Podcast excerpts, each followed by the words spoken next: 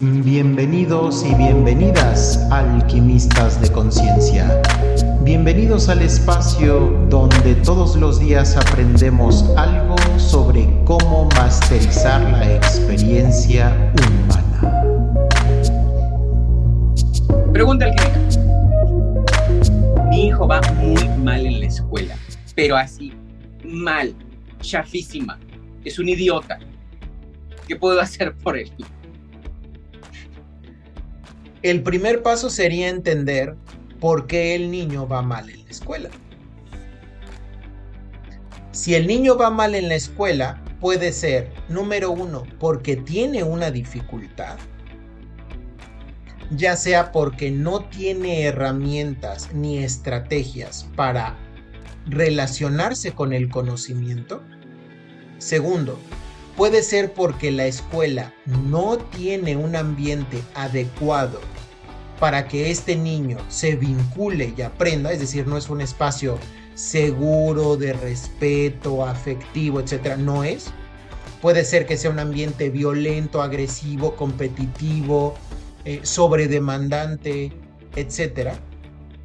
O puede ser también porque no le está encontrando sentido a vincularse con el conocimiento. Y conste que no me estoy metiendo con la variable del tiene una dificultad orgánica.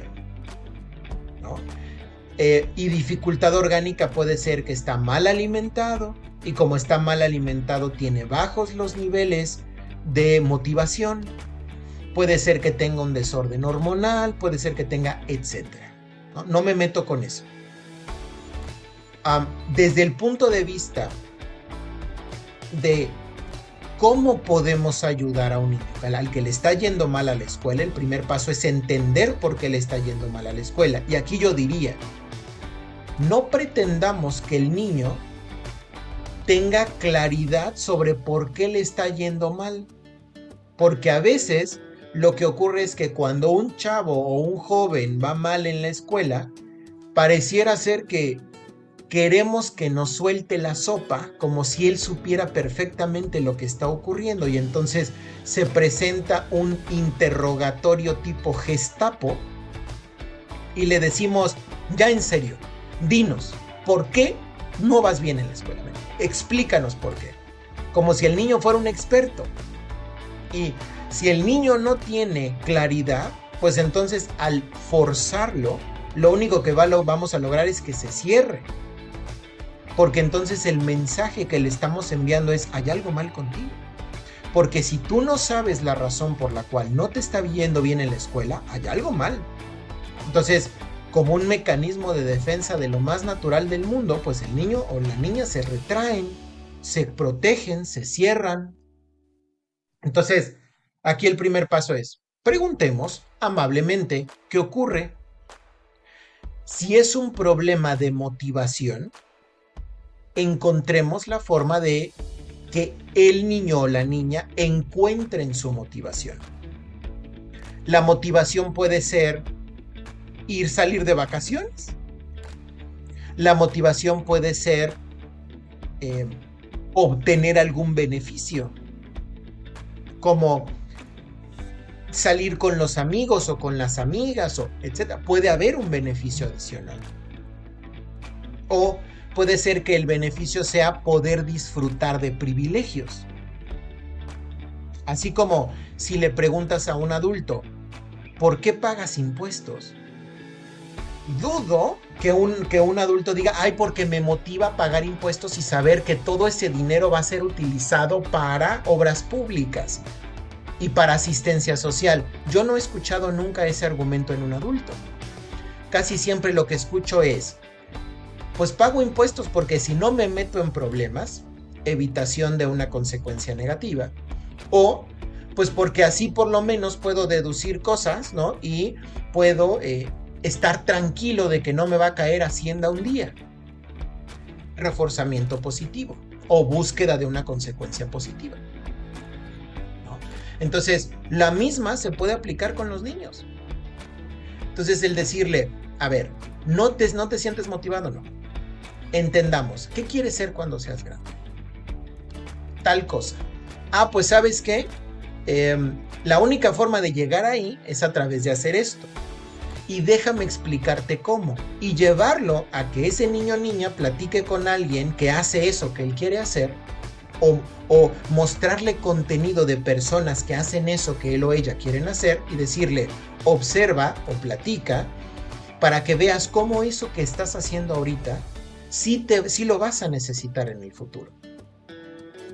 Y no necesario, o sea, puede ser que el niño diga, oye, pero yo quiero ser pintor. ¿A mí de qué me sirve aprenderme la tabla periódica?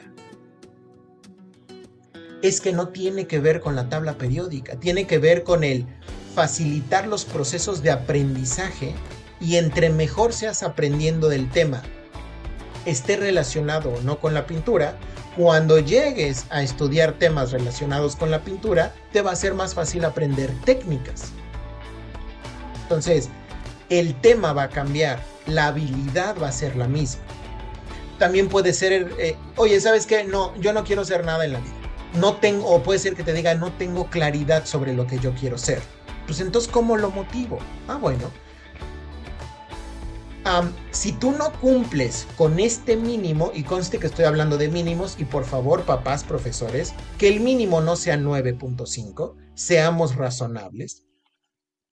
Solamente queremos enseñarles a, nuestros hijos a adaptarse al sistema, pero que su objetivo de vida no sea ser parte del sistema. Entonces, es dentro de este rango, adáptate como más te quede. No es un conviértete en un estudiante de alto rendimiento. No, por favor. Porque no todos quieren ni pueden ser de alto rendimiento. Pero el decirle, pues mira, entre el 7 y el 10, lo que te quede, lo que te acomode. Y entonces se va, se, va a enfocar más en lo que quiero y puedo dar. Y para los papás que se quieran adelantar en los comentarios del, pero entonces los estamos convirtiendo en unos baquetones flojos que dan el mínimo, yo les diría, es al revés. Porque cuando le dejas la responsabilidad al joven, el joven se vuelve responsable. Pero cuando tú impones la responsabilidad, el joven se defiende de la imposición y entonces sabotea el sistema. ¿No? Entonces, eso es por el lado de la motivación. Siguiente, puede ser que sea un problema del entorno. Y el entorno es, ¿qué tal si el salón o la escuela tiene pésimos métodos didácticos, tiene un mal entorno donde los alumnos son agresivos, extremadamente competitivos, donde incluso puede llegar a haber abuso, donde los profesores tienen un nivel de exigencia fuera de lo saludable. Entonces, pues ese no será el entorno. Si yo veo que mi hijo es una persona sensible, pues lo llevo a un espacio que se ajuste a su necesidad.